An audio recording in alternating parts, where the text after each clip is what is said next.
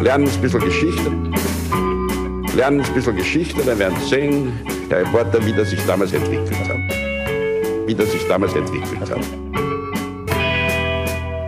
Hallo und herzlich willkommen bei Geschichten aus der Geschichte. Mein Name ist Daniel. Und mein Name ist Richard. Und wir sind zwei Historiker, die sich Woche für Woche eine Geschichte aus der Geschichte erzählen. Immer abwechselnd und immer so, dass der eine nie weiß, was der andere ihm erzählen wird. Genau so ist es. Ja, Richard, wir sind angekommen bei Folge 325. 325. Mhm. Genau, 325. Ähm, das heißt, letzte Woche war meine Folge 324. Weißt du noch, was ich dir erzählt habe? Ja, du hast mir von einer wieder mal gescheiterten Expedition erzählt. Und zwar in die Arktis, Richtig. an den Nordpol. Das Feedback, glaube ich, das wir gekriegt haben dazu, war, dass den Leuten kalt wurde beim Anhören. das stimmt. Also hängt natürlich auch damit zusammen, dass die Temperaturen bei uns hier in Europa derzeit ja auch relativ kühl sind, ja. Ja, niedrig, niedrige Temperaturen.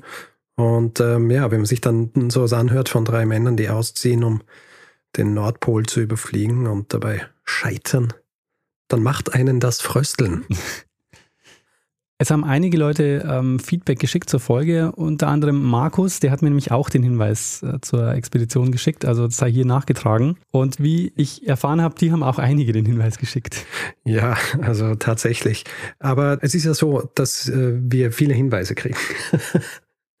Und äh, es wird dann, wenn es jetzt kein Thema ist, mit dem ich mich dann schon eingehender beschäftigt habe, dann äh, entfällt mir sowas natürlich. Ja auch geschehen in diesem Fall. Also ich glaube, zwei Personen haben mir den äh, mindestens geschickt. Also es waren zwei, die sich gemeldet haben zumindest.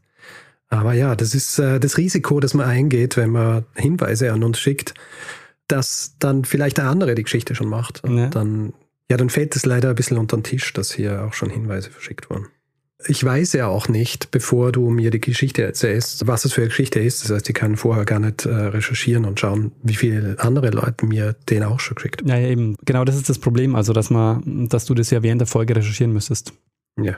Ähm, Gut, aber danke auf jeden Fall für die, für die Hinweise. Es, wie sich herausgestellt hat, ein guter Hinweis, weil es ist eine gute Folge geworden. Dankeschön. Uns haben auch einige Fotos vom André-Museum in Grenna geschickt. Äh, das ist auch sehr spannend und vielleicht auch mal ein Ausflug wert für uns für eine der Geschichten aus der Geschichte Exkursionen. Genau. Mhm. Ja, auf jeden Fall cool, mal äh, das Original oder den Originalballon oder so auch mal zu sehen. Mhm. Und ähm, ein Mediziner weist mich darauf hin, dass Botulismus hierzulande sicher öfter vorkommt als in der Arktis. Also, äh, ich wiederhole nochmal meine Warnung an dich, Richard. Pass lieber auf mit den Chilischoten. Ja, ja, ich bin da eh vorsichtig. Ansonsten hätte ich es schon gemacht. Sehr gut. Aber ich äh, will nicht von einem Nervengift getötet werden. Und eine Sache noch, ähm, uns erreichen ja oft Buchtipps oder Ergänzungen, das war in dem Fall auch so. Ähm, und die werden uns oft per Mail geschickt. Und ähm, was super wäre, ähm, wenn ihr das Ganze dann auch als äh, Kommentar postet bei uns auf der Seite, weil dann haben alle was davon und nicht nur wir. Also ich freue mich immer mhm. über solche Ergänzungen und auch Buchtipps und, und alles, was so drumherum kommt. Aber im Optimalfall ist es so, dass es nicht nur uns zugute kommt, sondern so allen, die an dem Thema interessiert sind. Gut. Dann würde ich sagen, lassen wir den Teil äh, soweit und äh, gehen zum nächsten Teil dieses Podcasts über. Und äh, da musst du eine Geschichte erzählen. So ist es. Und ich hoffe, du hast was vorbereitet und ich lehne mich zurück und freue mich. Daniel, im Jahr 1952 ereignet sich in London über einen Zeitraum von ungefähr vier Tagen die größte zivile Katastrophe der Stadt des 20. Jahrhunderts. Oh dieser Tage tatsächlich wird äh, der Katastrophe zum 69. Mal gedacht. Mhm. Und obwohl jetzt schon fast 70 Jahre her, ist es ein Thema, das heute auch in vielen anderen urbanen Zentren der Welt noch von Bedeutung ist. Mhm. Daniel, die Katastrophe, über die wir sprechen werden, ist in die Geschichte als der große Smog von 1952 eingegangen. Ah. Und ist sozusagen der Höhepunkt einer Entwicklung, die sich eigentlich schon lang abgezeichnet hat. Gehen wir vielleicht noch ein bisschen weiter zurück in der Geschichte als 1952 London. Mhm. Ja. Die große Metropole war vor nicht allzu langer Zeit eigentlich noch eine viel größere Metropole relativ gesehen. Ja. Okay. Achso, ja. Um, um nicht zu sagen, die Metropole schlechthin. Mhm. Ja. Es liegt jetzt natürlich nahe zu behaupten, dass die neuen Fabriken, die aus ihren riesigen Schloten jetzt diese dunklen Rauchschwaden blasen, verantwortlich waren für die schlechte Luft, die in London schon lange Zeit herrschte. Das waren sie aber nur zum Teil. Mhm. Tatsächlich müssen wir für die schlechte Luft in London noch um einiges weiter zurückspringen. Es ist ja so, Umweltverschmutzung und hier auch äh, vor allem die Belastung der Luft ist ja keine Sache der Neuzeit. Es ist äh, auch keine Sache des Mittelalters, sondern es ist im Grunde eine Sache, die existiert, seit der Mensch existiert. Mhm. Also Wasser, Luft, Erdboden, Flora, Fauna. Es gibt im Grunde kein menschliches Leben ohne eine Umwelt, die dadurch zumindest bis zu einem gewissen Grad beeinflusst wird. Und natürlich im, Vergleich zur großflächigen Verschmutzung, wie wir sie heute kennen, war das äh, damals was anderes. Aber der Einfluss auf die Umwelt hat schon immer existiert. Hier vor allem die schlechte Luft, die gab es von Anfang an. Also du musst dir ja nur die kleinen Hütten vorstellen, vielleicht später dann auch die Langhäuser, in deren Mitte eigentlich immer Feuer gebrannt hat. Aha. Und äh, lange Zeit war es auch so, dass äh, hier der Rauch, der entstand bei der Verbrennung, gar keine Möglichkeit gehabt hat, nach draußen zu dringen. Der füllt zuerst einmal alles an. Was es anrichtet, kann man zum Beispiel auch in äh, gut konservierten Lungen sehen, beziehungsweise in den Lungen gut konservierter Leichen aus äh, zum Beispiel dem Mittelalter, wo sichtbar wird, wie geschwärzt die sind. Aha. Ich meine, die Lösung für so ein Problem bis zu einem gewissen Grad war die Einführung des Kamins. Ja? War anfangs natürlich einfach nur ein Loch, bringt allerdings bei einem offenen Feuer auch nur teilweise Linderung. Was natürlich noch viel schwerer wiegt, der richtige Kamin, so wie wir ihn heute kennen, der so auf dem Haus draufsteht, der war zumindest in England erst ab dem späten 16. Jahrhundert ähm, wirklich was, was überall verwendet worden ist. Hm. Ja, bis dahin äh, war diese, diese Art Kamin nur den vornehmeren Häusern vorbehalten. So spät. Vorbehalten waren die Auswirkungen der Luftverschmutzung auch eben in erster Linie äh, den Innenräumen der Häuser, äh, solange keine urbanen Zentren existierten. Ja, also da war das größte Problem der Luftverschmutzung, dass es in den Häusern stattfand und damit direkt die Leute, die in den Häusern wohnten, äh, geschädigt hat. Aha. In den Städten wird es dann natürlich problematischer. Zu den antiken Städten kann man nicht wahnsinnig viel sagen, weil es wissenschaftlich gesehen hier nicht viele Anhaltspunkte gibt, aber es gibt Hinweise darauf, dass schlechte Luft auch damals schon, also zum Beispiel im antiken Rom ein Problem war. Mhm. Ähm, Horaz, der römische Dichter, äh, der erwähnt vom Rauch geschwärzte Gebäude in Rom und Seneca, den wir ja als den Lehrer Neros kennen, ja. der also scheint wohl Zeit seines Lebens Probleme mit der Gesundheit und mit seinen Atemwegen gehabt zu haben. Aha. Es gibt einen Brief, äh, in dem er über das Jahr 61 vor der Zeitenwende spricht da schreibt er davon, dass sich sein Zustand rapide verbessert hätte, als er Rom und dessen Gestank verlassen hat. Ja. Ja. Antike und dann auch mittelalterliche Städte hatten dann zusätzlich auch noch das Problem, dass sie aus recht nachvollziehbaren Gründen recht beengt waren. Also einerseits beengt von rein von der Geografie her, äh, damit man sie besser befestigen kann. Ja, damit du eine schöne Mauer rundherum bauen kannst, Andererseits aber auch, um die Wege nicht zu lang zu machen. Es gab ja keine Autos damals. Äh, Pferde und so weiter waren auch ähm, was, was nicht jeder gehabt hat. Das heißt, du hast die Wege relativ kurz machen müssen, damit die Leute, die ihre Waren zum Beispiel in die Stadt gebracht haben, auf ihren klapprigen Holzwägen, äh, dass die nicht so weit gehen haben müssen. Mhm. Vollgepackt mit ihren Waren. Diese räumliche Begrenzung in Kombination mit den Hunderten, teilweise Tausenden Feuern, vor allem auch der kleineren Betriebe, also Bäckereien, Brennöfen für Ziegel oder auch für die Schmieden. Das hat für enorme Rauchentwicklung gesorgt, die sich natürlich auch in der Luftqualität der Städte bemerkbar gemacht hat. Ja. Verschlimmert wurde das in den mittelalterlichen Städten auch noch dadurch, dass sie teilweise über sehr hohe Gebäude verfügt haben und dadurch entstanden sogenannte Häuserschluchten. Ja? Und die eignen sich natürlich hervorragend dazu, schlechte Luft einfach einzufangen und nicht mehr rauszulassen. Ha. So nebenbei. Äh, in diesem Zusammenhang lobe ich mir ja den äh, oft als äh, nervig abgetanen äh, Wiener Wind. Ja? Der bläst sowas nämlich aus den Schluchten raus. Ja. Äh, der Nachteil ist natürlich, im Winter ist dann noch zusätzlich kalt. Weil wenn dir bei Minustemperaturen dann noch einmal so ein Wind entgegenbläst, dann ist gleich noch mehr Minus. Ja. Also Kessellage von Städten. Ist, also Bitte? Kessellage von Städten ist also da äh, nicht so besonders gut. Nein. Das Ganze ist natürlich schon problematisch genug. Es kommt jetzt aber auch noch was hinzu, das das Ganze zu einem richtigen Problem macht und einem Problem, das sehr typisch für London werden wird. Aha.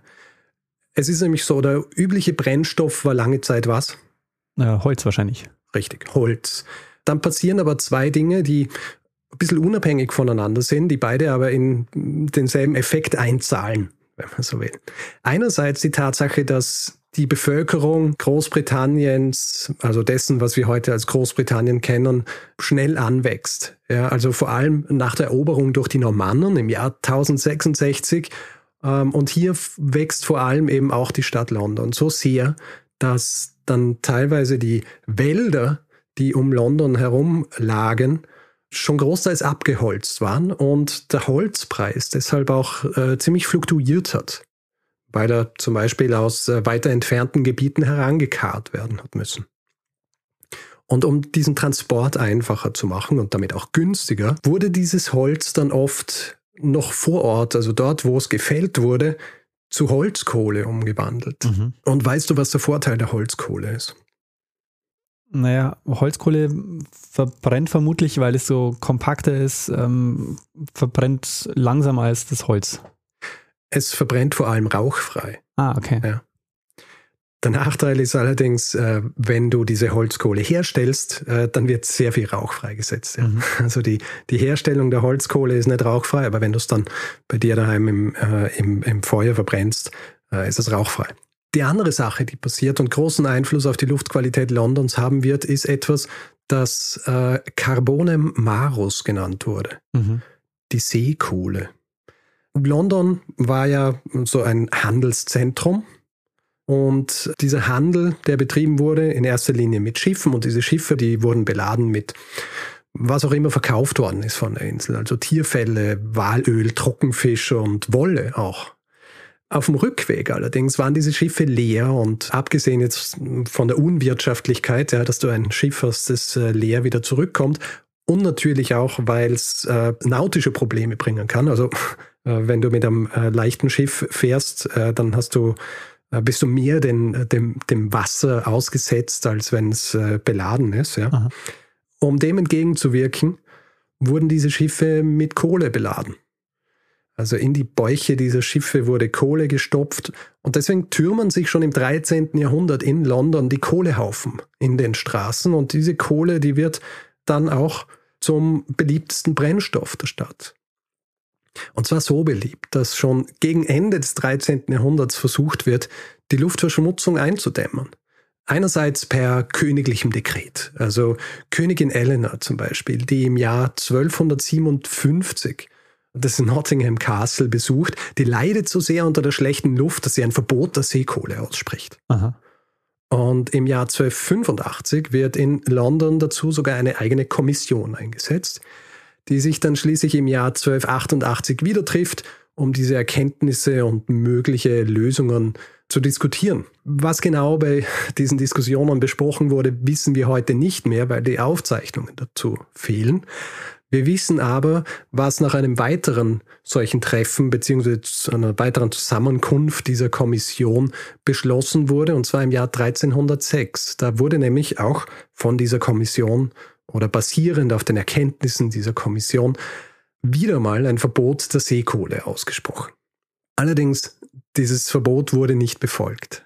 Es wird gern kolportiert, dass im Jahr 1307 schon die, die dieses Verbot missachtet hätten, gehängt, gefoltert oder geköpft wurden.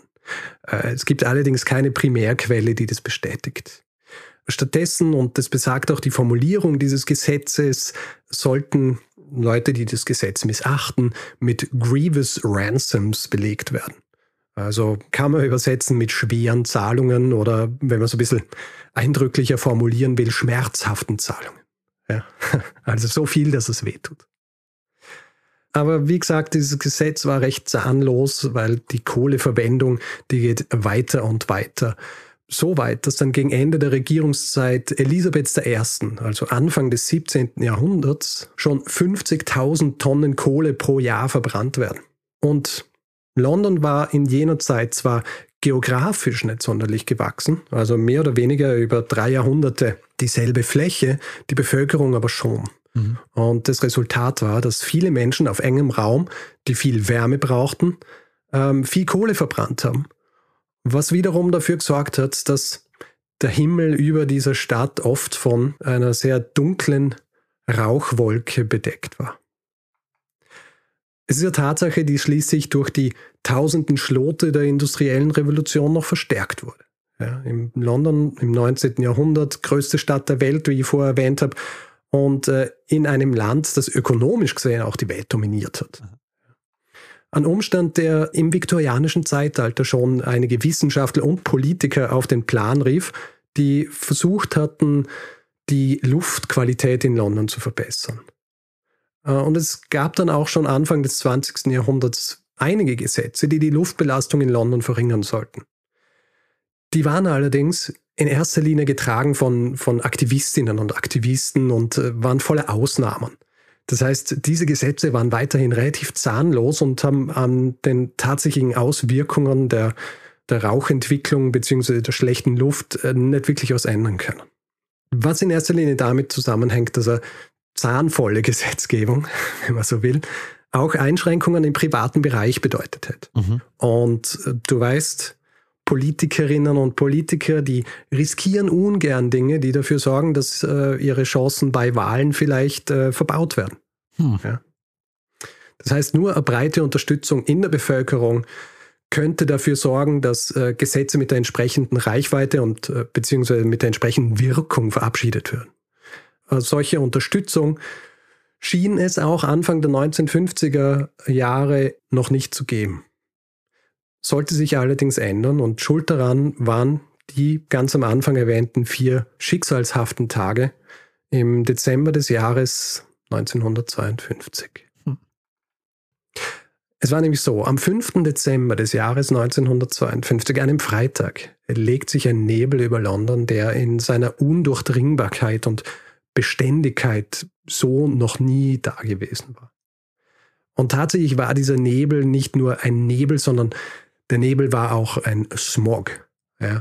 Ein Begriff, der übrigens im Jahr 1905 in England geboren wurde. Und Smog ist ein Luftgemisch, das voller Rauch und teilweise auch Schwefeldioxid war, was dem Ganzen auch die leicht gelbliche Farbe gab. Ähm, vielleicht weißt du das, in London beziehungsweise in England sagt man zu diesem Nebel Pea Super. Also wie, wie so Erbsensuppe, so gelbliche Farbe. Aha.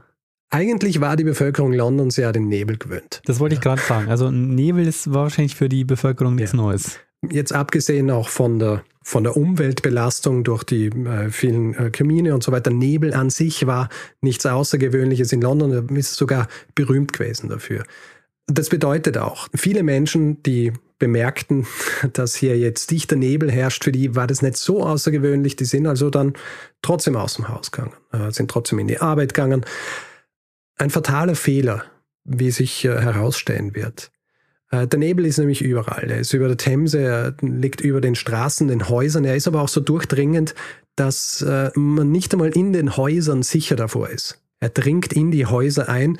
Für viele Menschen an diesem Tag ist der Nebel dichter, als sie ihn jemals erlebt haben, was sich auch im Laufe des Tages nicht ändert. Aha. Im Gegenteil je mehr Rauch über diese tausend Kamine in die Luft gestoßen wird, desto dichter wird diese Decke an äh, gelb-grau-schwarzem Nebel, die jetzt über der Stadt liegt.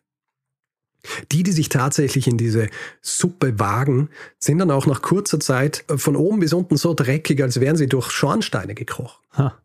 Der Verkehr kommt großteils zum Erliegen, einfach weil niemand mehr irgendwas sieht. Ja? Die öffentlichen Verkehrsmittel, anfangs verfahren sie sich noch, dann müssen sie einfach den Betrieb einstellen weil nichts mehr geht. In den Krankenhäusern werden bald doppelt so viele Menschen als sonst mit Atemwegsbeschwerden behandelt und am nächsten Tag ist der Nebel noch dicker und noch intensiver und die, die Rettungskräfte haben bald Schwierigkeiten, zu all den Notfällen auszufahren, zu denen sie gerufen werden. Es passieren auch solche Dinge wie ähm, Vorstellungen von Opern, also eine, Auf, eine Aufführung der Oper La Traviata im Theaterkomplex Sadler's Wells in Islington, die muss nach dem ersten Akt abgebrochen werden, weil das Theater voller Smog ist. Ähm, für dich vielleicht auch interessant, ein Fußballspiel, das im Wembley-Stadion stattfinden hätte sollen, mhm. äh, wird abgeblasen. Das erste Mal übrigens, seit das Stadion im Jahr 1923 eröffnet wurde. Huh. Also außergewöhnlich. Die Konzentration des Rauchs und des Schwefeldioxids in der Luft ist an diesen Tagen so hoch wie nie. Also Durchschnittswert im Dezember des Vorjahres waren, äh, war irgendwo zwischen 0,12 und 0,44 Milligramm pro Kubikmeter.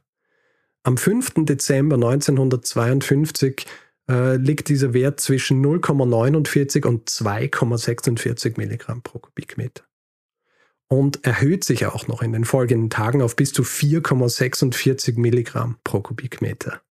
Ähnlich steil war auch der Anstieg beim gemessenen Wert, was das Schwefeldioxid in der Luft angeht. Aha. Der schlimmste Tag ist äh, der 7. Dezember. Am 8. Dezember kommt dann ein leichter Wind auf, der dafür sorgt, dass äh, Linderung eintritt, zumindest in einigen Gegenden Londons. Die öffentlichen Verkehrsmittel beginnen jetzt langsam wieder zu fahren. Der Smog kommt zwar in der Nacht wieder, aber am 9. Dezember kann dann schließlich ein Wind aus Südwesten den gesamten Smog wieder wegblasen. Erst am nächsten Tag kehrt in London, wenn man so will, wieder das normale Leben ein.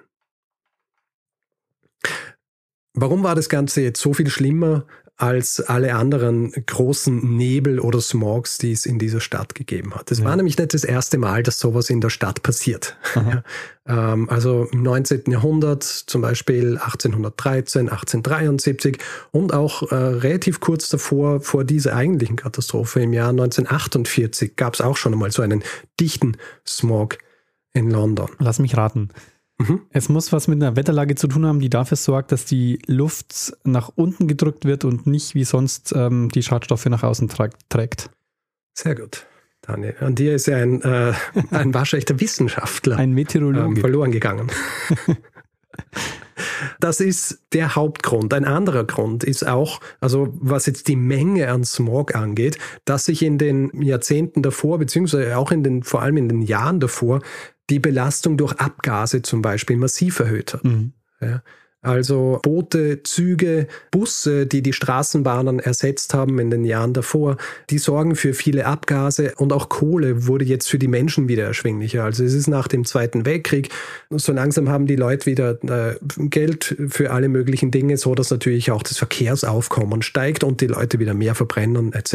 etc. Mhm. Oft ist es aber allerdings keine hochwertige Kohle, die verbrannt wird, sondern es ist eine mit einem hohen Pyritanteil und Pyritanteil sorgt bei der Verbrennung für Schwefeldioxidausstoß.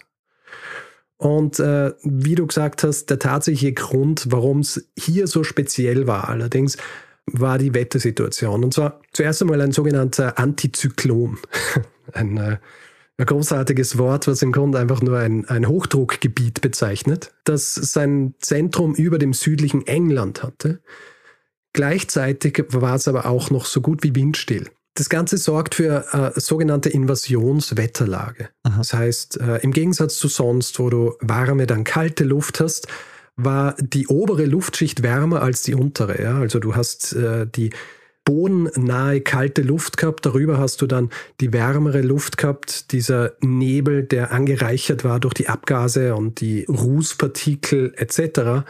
Und wenn diese kalte Luft dann kondensierte, dann war das zusätzlicher Nebel, der diesen großen Nebel quasi noch einmal dichter gemacht hat. Dazu kommt dann, dass ja die bodennahe Luft sehr kalt war. Das heißt, die Leute haben trotzdem heizen müssen. Das heißt, während hier eh schon die Luft stand, haben die Leute noch mehr Kohle und Holz in, in ihre Kamine gestopft, um sich zu wärmen. Das heißt, noch mehr Rauch wurde in die, in die Luft entlassen. Das vermischt sich dann zu einem tödlichen Smog, der allerdings noch eine Besonderheit aufgewiesen hat, und zwar Stickstoffdioxid fällt ebenfalls an bei der Verbrennung von Kohle und in Verbindung mit Schwefeldioxid wird es zu Schwefelsäure. Ah. Ist übrigens was, was in der Chemie im Bleikammverfahren auch ausgenützt wird, um, um Schwefelsäure herzustellen. Hier war es unfreiwillig. Durch diese ungewöhnlich hohe Feuchtigkeit der stehenden Luft hat sich dann diese Säure sammeln können und nach der Verdunstung der Wassertropfen wurde das dann von den Menschen eingeatmet. Die ersten gemeldeten Todesfälle waren Kühe tatsächlich. Und zwar bei der Smithfield Show, also einer jährlich stattfindenden Agrarschau. Ein bisschen sowas wie die Weltausstellung, nur eben für die Landwirtschaft. Da stirbt ein Aberdeen Angus und zwölf weitere müssen notgeschlachtet werden. 60 müssen veterinärmedizinisch versorgt werden. Keines dieser Tiere war besonders alt oder in einer schlechten Verfassung. Über die Gerichtsmediziner und Medizinerinnen und ihre Aufzeichnungen wird dann bald klar, welches Ausmaß diese Umweltkatastrophe tatsächlich gehabt hat. Innerhalb einer Woche waren 4703 Menschen gestorben im Gegensatz zu den 1852 im Vergleich zum selben Zeitraum im Vorjahr. Die Regierung versucht es zuerst mit einer außergewöhnlich starken Grippewelle zu erklären. Stellt sich natürlich bei näherer Betrachtung als falsch heraus. Es gibt eine eigene Studie, die sich das genauer angeschaut hat und die sagen einfach, es ist unmöglich, dass in diesem Zeitraum plötzlich diese, diese Grippewelle so massiv war, dass sie erklären wird, warum jetzt plötzlich so viel mehr Menschen sterben. Grundsätzlich versuchen die Minister im nach der Weihnachtspause wieder zusammenkommenden Parlament zu beschwichtigen.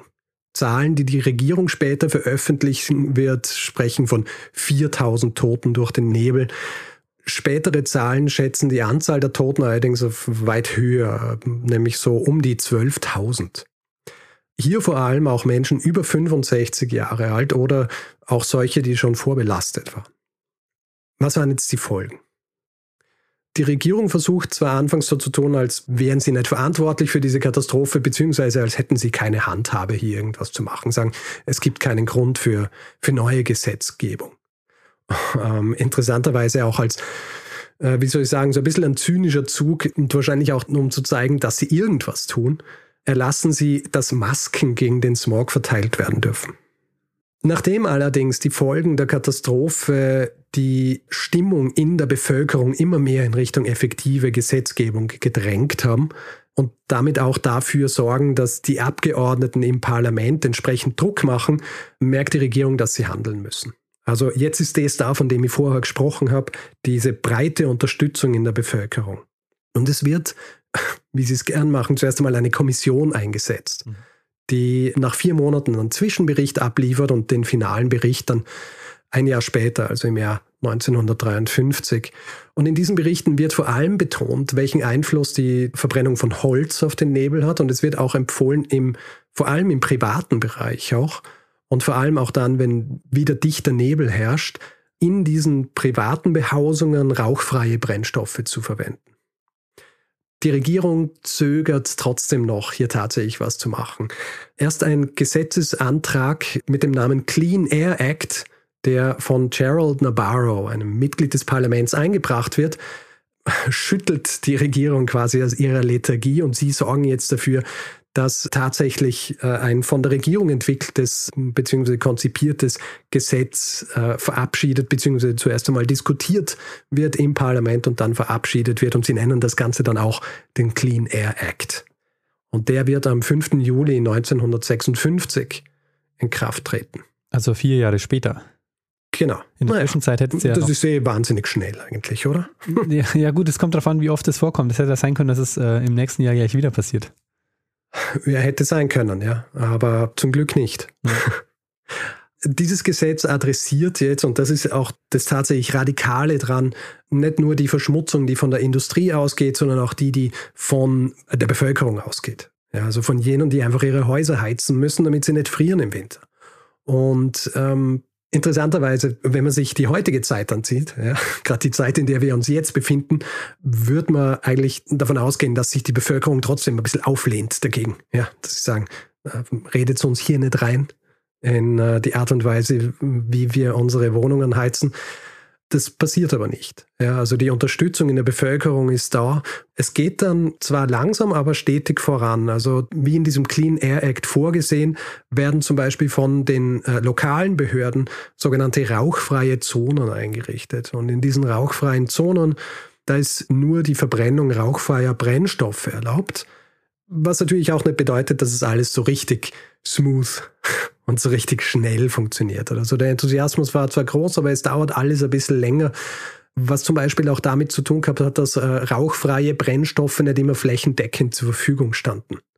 Es gibt dann in den 60er Jahren noch einmal einen Smog, der allerdings nicht so tödlich ist wie der von 1952. Trotzdem wird dann der Clean Air Act noch einmal angepasst, und zwar im Jahr 1968 und äh, reguliert dann in dieser Form die Verbrennung von Brennstoffen und zum Beispiel auch die Höhe industrieller Schlote. Das Resultat war, dass sich die Nutzung von Kohle für private Haushalte vor allem in den nächsten Jahrzehnten massiv verringert hat. Stattdessen wurde dann auf Öl und auf Gas gesetzt. Mhm. Heute ist Luftverschmutzung natürlich noch immer ein riesiges Problem. Weniger in London, aber dafür in Ländern wie China, aber auch in der westlichen Welt. Also du kennst wahrscheinlich auch diese Bilder von Los Angeles, ja, mit dieser Smogdecke, die ja beinahe legendär ist. Ist eine andere Art Smog als die Art Smog, die in London im Jahr 1952 existierte, aber nicht minder gefährlich. Ja. Und es braucht übrigens, was die Auswirkungen der Luftverschmutzung angeht, nicht einmal diese plakativen Smogdecken. Es reicht auch die Art Luftverschmutzung, die man eigentlich gar nicht sieht, die einen Einfluss haben kann. Ich weiß nicht, ob du ihn kennst, den Podcast äh, Freakonomics. Ja. Den Freakonomics Podcast. Es gibt da eine interessante Folge, in der versucht wird herauszufinden, welchen Einfluss schlechte Luft beziehungsweise hohe Luftbelastung auf die kognitive Funktion hat. Und als Spoiler, dieser Einfluss ist nicht unerheblich. Und das wirft ja dann wiederum so sozioökonomische Fragen auf. Mhm, ja? Ja. Inwieweit Bewohnerinnen und Bewohner, die in Stadtteilen leben müssen, wo die Luftbelastung sehr hoch ist, inwieweit die dadurch auch strukturell benachteiligt werden. Ist auf jeden Fall eine, ähm, eine sehr spannende Folge und zeigt so ein bisschen, was für einen Einfluss so eine, schlechte Luft tatsächlich haben kann. Ein Einfluss, den man eigentlich so gar nicht erwarten wird. Name der Folge ist This is Your Brain on Pollution. Mhm. Es ist Episode 472, ich glaube im August dieses Jahres rausgekommen. Und ja, das, äh, lieber Daniel, war meine Folge zur äh, großen Londoner Smog-Katastrophe von 1952, die über 12.000 Menschen das Leben gekostet hat, die aber dann schlussendlich zur Einführung tatsächlich effektiver Umweltgesetze in England geführt hat. Sehr spannend, Richard. Ich hatte die Geschichte mal im Hinterkopf, beziehungsweise mir hat es, glaube ich, mal jemand als Hinweis geschickt, aber mhm. äh, ich kannte die Details noch gar nicht und ich muss auch sagen, ähm, dieses Ausmaß, du hast es ja am Anfang auch beschrieben, als eines der größten äh, Katastrophen, die in einer europäischen Stadt im, mhm. ja, in der Nachkriegszeit passiert äh, sind. Dieses, diese Ausmaße hätte ich mir nicht, äh, nicht gedacht. Aber du mit traumwandlerischer Leichtigkeit hast du direkt den Grund der Schwere dieser Katastrophe erklären können. Als wärst du ein Meteorologe. ja, woran ich äh, auch gleich gedacht habe, als du jetzt von heutigen Städten und Problemen, äh, und Problemen mit der Luft erzählt hast. Ähm, ich kann mich erinnern an die Olympischen Spiele 2008 in Peking. Mhm. Da war das ein großes Thema, dass vorher, glaube ich, ähm, ein Jahr oder ein, zwei Jahre vorher gab es da große Probleme mit Smog und da war dann mhm. die Frage, wie können wir da oder können die, die Olympischen Spiele überhaupt stattfinden? Mhm. Ich kann mich erinnern, dass damals sogar Thema war, ob die nicht irgend so, ähm, ob sie nicht so Geoengineering-mäßig einfach irgendwas machen, dass die Luft äh, dann da besser wird. Ja, ja. Wäre ja auch nicht so außergewöhnlich, aber ich glaube, wenn das so einfach wäre, wie zum Beispiel Regenwolken abregnen zu lassen, damit es an Öffnungstagen nicht regnet, äh, dann würden sie es wahrscheinlich machen. Oder? Ja, wahrscheinlich. Also leider, leider gibt es dafür nicht so eine einfache technologische Lösung, wie man es mit dem, mit dem Abregnen der Wolken macht. Ja, und weil man natürlich auch die Spätfolgen äh, im Blick haben muss, die da wahrscheinlich auch nicht ganz klar sind, wenn man so, wenn man sich mal auf Geoengineering einlässt, glaube ich, äh, kann es auch äh, schnell nach hinten losgehen. Ja. Richard, kennst du das Projekt äh, Luftdaten.info? Das ist ein, ähm, so ein Community-Projekt, ähm, total spannend. Und zwar eines der Probleme, die es ja gibt mit Luft hier so bei uns, ist ja Feinstaub. Mhm. Und bei Luftdateninfo kannst du dir mit so einem Raspberry Pi so einen Feinstaubsensor basteln mhm. und dann auf einer, ähm, auf einer Karte mit allen zusammentragen. Also es gibt dann quasi in der Stadt verteilt ganz viele Leute, die auch diesen, ähm, diesen Feinstaubsensor haben und dann wird äh, der misst dann einfach alle paar Minuten oder ich glaube einmal die Stunde die Luftdaten und wird dann auf einer Karte ähm, angezeigt. Und damit kannst du quasi die Luftdaten einer Stadt äh, ganz gut tracken. Sehr gut, sehr spannend. Und äh, ich mache da mit oder mein Raspberry mhm. Pi momentan ist äh, leider nicht in Betrieb, aber ich bin da theoretisch auch mit dabei. Mhm. und ich denke auch ganz viele, die hier zuhören, äh, kennen das Projekt und, sind tragen da wahrscheinlich auch ihre Daten dazu. Nennt man diesen Raspberry Pi dann eigentlich, wenn er dafür verwendet wird, Respiratory Pi? ich weiß nicht. Ich glaube, äh, wahrscheinlich hören die den Gag nicht zum ersten Mal, aber äh, ich höre ihn zum ersten Mal. Sehr gut. Darum geht es mir ja. Dich zum Lachen zu bringen. Ja? Es gibt jedenfalls für so ziemlich alle Städte, ich habe jetzt gerade nachgeguckt, auch für Wien gibt es relativ viele Messpunkte und auch für Hamburg ähm, ja eben sehr, sehr aktuelle ähm, Karten und man kann sich da eben sehr, sehr gut informieren, wie gerade die Luftentwicklung oder wie gerade die Luft so in der, in der Gegend ist, wo man gerade, wo man sich gerade befindet. Sehr spannend. Also quasi äh, Grassroots Umweltsensoren beziehungsweise Umweltmessen. Äh, ja, ganz genau. So, es hat auch mhm. Äh, damit angefangen, weil in Stuttgart, ähm, ich glaube, es kommt aus Stuttgart, das Projekt, weil da war es so, dass ist die Feinstaubmessung der Stadt halt an einer Stelle gemessen worden. Mhm. Und dann haben die halt gesagt, naja gut, äh, nur weil da gerade der Wert so ist, wie er ist, bedeutet ja, ja. das halt noch lange gar nichts. Sehr spannend. Ja, Richard, ähm, gibt's, äh, ist es ein Hinweis? Hat dich jemand auf diese Geschichte gebracht? Es ist einige Male darauf hingewiesen worden, ja. ja. Und zwar äh, Michael hat mich darauf hingewiesen, Julian und Peter. Äh, das sind auf jeden Fall die, die ich gefunden habe. Nachdem ich mittlerweile meine gesamte Inbox durchsuchen kann, bin ich relativ äh, zuversichtlich, dass äh, das alle sind. Äh, falls ich tatsächlich jemanden vergessen habe, bitte darauf hinweisen. Ich habe das einige Male gekriegt und irgendwie gedacht, ähm, das passt irgendwie jetzt gerade nicht, aber dann habe ich vor ein paar Tagen eben gelesen, irgendwo drüber, dass jetzt quasi wieder Jubiläum ist, wenn man so will weil ja gerade der 5. Dezember war. Und dann habe ich gedacht, gut, dann ist jetzt Zeit, das zu machen. Dann äh, kennen die Geschichte alle, wenn dann nächstes Jahr zum 70er gedacht wird. Ja, ja sehr spannend. Ähm, vielleicht noch was zur Literatur. Es ja. gibt ein sehr gutes Buch ähm, von Peter Brimblecombe. Ähm, sehr britischer Name, oder? Ja. Brimblecombe. Ähm, der hat geschrieben The Big Smoke, A History of Air Pollution in London Since Medieval Times. Mhm wer noch viel genauer wissen will, als das, was ich jetzt so äh, als Abriss beschrieben habe am Anfang, wie sich das entwickelt hat mit, äh, mit der Verbrennung und dann auch mit der, mit der schlechten Luft in London, sei das äh, sehr empfohlen. Das ist sehr spannend, auch was du am Anfang erzählt hast über die Kamine. Klar, das mit dem offenen Feuer, das ähm, ist natürlich, ähm, also ich habe nämlich eigentlich schon gedacht, dass es Kamine schon länger gibt. Andererseits mhm. ähm, habe ich neulich mal irgendwo gesehen, es gibt ja auch diese, diese Zelte, die dann oben so ein Loch haben, wo man dann so in der Mitte ein Feuer hat. Ja. Wo ich mir schon immer gedacht habe, ist das nicht eigentlich mega gefährlich, in so einem Zelt zu sitzen mit dem offenen Feuer? Ja, schon. Aber, ja. Hat halt nicht viele andere Möglichkeiten gegeben. Ja. Also nein, nein, ich meine, äh, tatsächlich ja war es ja immer diese, die Langhäuser zum Beispiel, die ja so diese früheren großen Gebäude waren, wo ja auch viele Leute zusammengesessen sind oft. Da ist ja tatsächlich in der Mitte ein großes freies Feuer gewesen und oft waren die tatsächlich einfach nicht ventiliert. Das heißt, wenn, und die waren ja dann teilweise auch so mehrstöckig, ja, da ist ein Zwischenboden eingezogen worden, wo Leute schlafen und die sind halt dann einfach immer im Rauch gelegen und haben, haben geschlafen, ja, natürlich. Das ist eine Art Belastung, die es heutzutage zum Glück äh, sehr selten gibt, ja.